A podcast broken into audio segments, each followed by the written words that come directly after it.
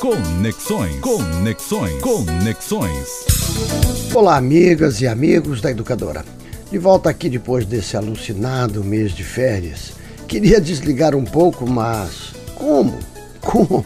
Uma posse do novo presidente do Brasil com aquela emoção tão grande, não só por ser o meu candidato, claro, mas pela beleza do que foi aquela subida de rampa, aquelas cenas com representações de tão importantes países reforçando na prática o que já vinha sendo dito por Lula.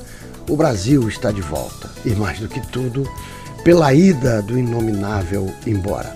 Mas, passada a emoção daquele dia, do anúncio de ministras e ministros tão importantes, de tanta representatividade, não vou ainda falar dos nomes muito estranhos que compõem esse governo de refundação do país, com as primeiras medidas, com o belo discurso de posse de Silvio Almeida como ministro dos Direitos Humanos e Cidadania, substituindo aquela que muito contribuiu com as tragédias humanitárias, como a dos Yanomamis, enfim Muita emoção que de repente foi impactada pelos atos terroristas desses que se dizem patriotas, vejam só. Destruindo a sede dos três poderes num ato simbólico, orquestrado, claro, e financiado por quem não defende a Constituição e a democracia.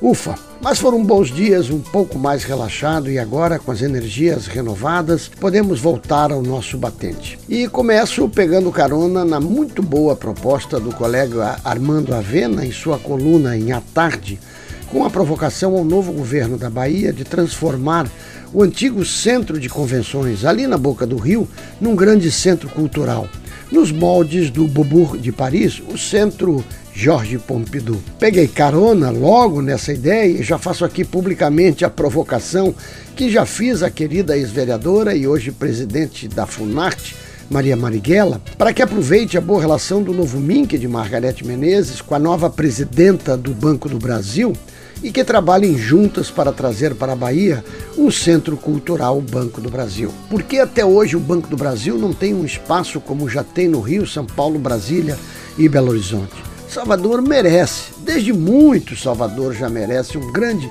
centro de cultura e ter o Banco do Brasil como sendo o seu patrocinador e com isso ampliando a sua rede é mais do que fundamental e pode ser mais uma das grandes ações dessas parcerias que se vislumbra entre os governos da Bahia e o federal.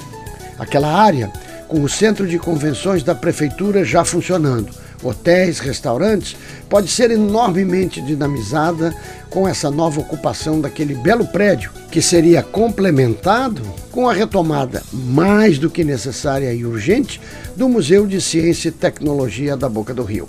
Mas isso já é outro assunto que em breve eu volto com certeza, como muito aqui já falei sobre a importância desse Museu de Ciência e Tecnologia que foi lamentavelmente totalmente destruído. Muito bem, amigos e amigas, voltamos às nossas conexões semanais, sem dúvida nenhuma, nesta linda semana abençoada pela grande festa de Iemanjá. Odoiá, até semana que vem.